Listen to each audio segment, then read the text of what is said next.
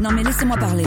C'est vraiment insupportable. On peut plus rien dire. Vraiment, c'est n'importe quoi. On peut plus rien dire. Et la prochaine fois, ça sera quoi? Mes très chers amis, bienvenue dans notre petit rendez-vous du mardi. Vous le savez, vous avez rendez-vous tous les mardis pour un petit tête-à-tête avec l'un ou l'une de nos chroniques heureuses. Chaque semaine, il et elle font une proposition pour décrire la société dont on rêve. Cette semaine, vous avez rendez-vous avec Marion Dubreuil, bande de petits vénards. Marion, c'est notre madame police-justice. Cette semaine, elle nous propose de supprimer la présomption d'innocence. Eh oui, carrément. Salut Marion Salut Judith. La présomption d'innocence, c'est de considérer qu'une personne mise en cause est innocente jusqu'à ce que la justice la déclare coupable. Mais est-ce que tu sais, Judith, qu'il y a déjà dans la loi des exceptions au respect de la présomption d'innocence? Cela s'appelle des présomptions de culpabilité. Dans ce cas, tu es considéré par défaut coupable et c'est à toi de prouver ton innocence. C'est le cas pour les proxénètes dans certaines situations. Si quelqu'un ne peut pas justifier de ses ressources et de son train de vie et qu'il vit avec un ou une prostituée, eh il est considéré comme un proxénète. Autre exemple, la fraude aux douanes. Toute marchandise interdite ou fortement taxée, comme l'alcool, est considérée comme de la contrebande si elle est découverte dans un rayon douanier sans titre de circulation valable. Du coup, moi je me demande pourquoi cette présomption de culpabilité, elle n'est pas étendue à d'autres infractions quand il y a un flagrant délit. Pour le reste, je me suis peut-être un peu emballée en te parlant de supprimer la présomption d'innocence. En revanche, ce dont je suis sûre, c'est que la présomption d'innocence n'est pas au-dessus des autres principes qui fondent notre droit, et il faudrait peut-être le rappeler. La présomption d'innocence, elle doit s'accorder avec la liberté d'expression et les droits des victimes. Et c'est justement cette articulation qu'il faudrait repenser, notamment en matière de violence sexuelle. Pourquoi? Eh bien c'est simple. Aujourd'hui, la fonction principale de la justice, quand elle traite des viols, c'est de classer. En 2017, 76% des enquêtes pour viol n'ont pas abouti.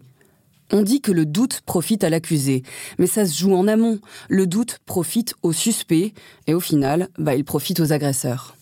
À trop s'attacher à la présomption d'innocence, on porte atteinte au droit et à la parole des victimes.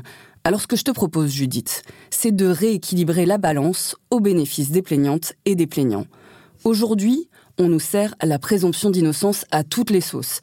La présomption d'innocence de Nicolas Hulot ou bien encore celle de PPDA serait bafouée par les médias notamment. Mais quand il s'agit de violences sexuelles, ça ressemble trop souvent à un couvercle sur le débat public et à un baillant judiciaire.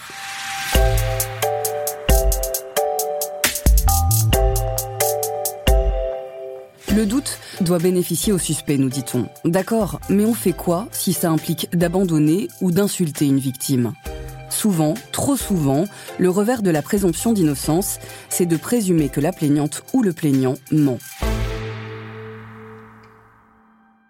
Est-ce que tu savais que l'un des réflexes des juges d'instruction en matière de viol, tu sais les fameux dossiers qu'on appelle aujourd'hui, par facilité, les dossiers de parole contre parole, eh bien le réflexe du juge d'instruction, c'est d'avoir recours à un psychiatre pour une expertise de crédibilité de la victime. C'est un peu comme si le juge cherchait à déléguer au psychiatre la responsabilité de classer un dossier. Désolé, la victime a été expertisée peu crédible, circulé, il n'y a rien à voir comme s'il cherchait à se défausser de son obligation de rechercher et d'établir la vérité pour trancher.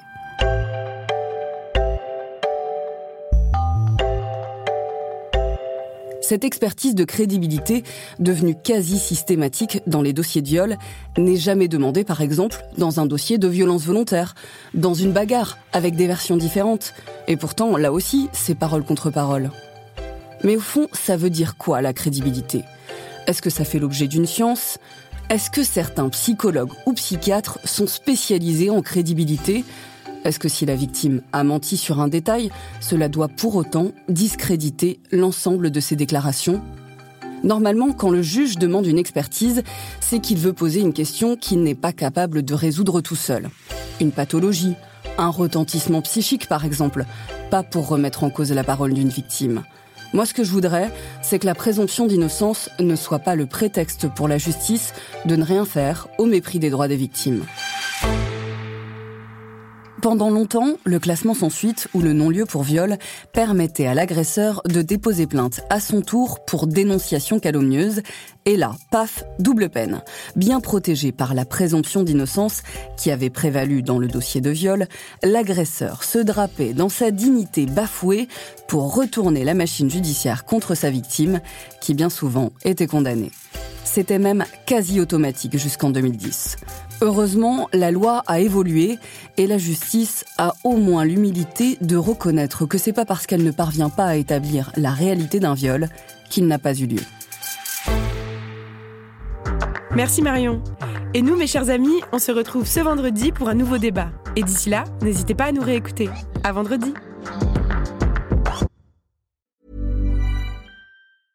Want flexibility? Take yoga. Want flexibility with your health insurance? Check out United Healthcare Insurance Plans. Underwritten by Golden Rule Insurance Company, they offer flexible, budget friendly medical, dental, and vision coverage that may be right for you. More at uh1.com.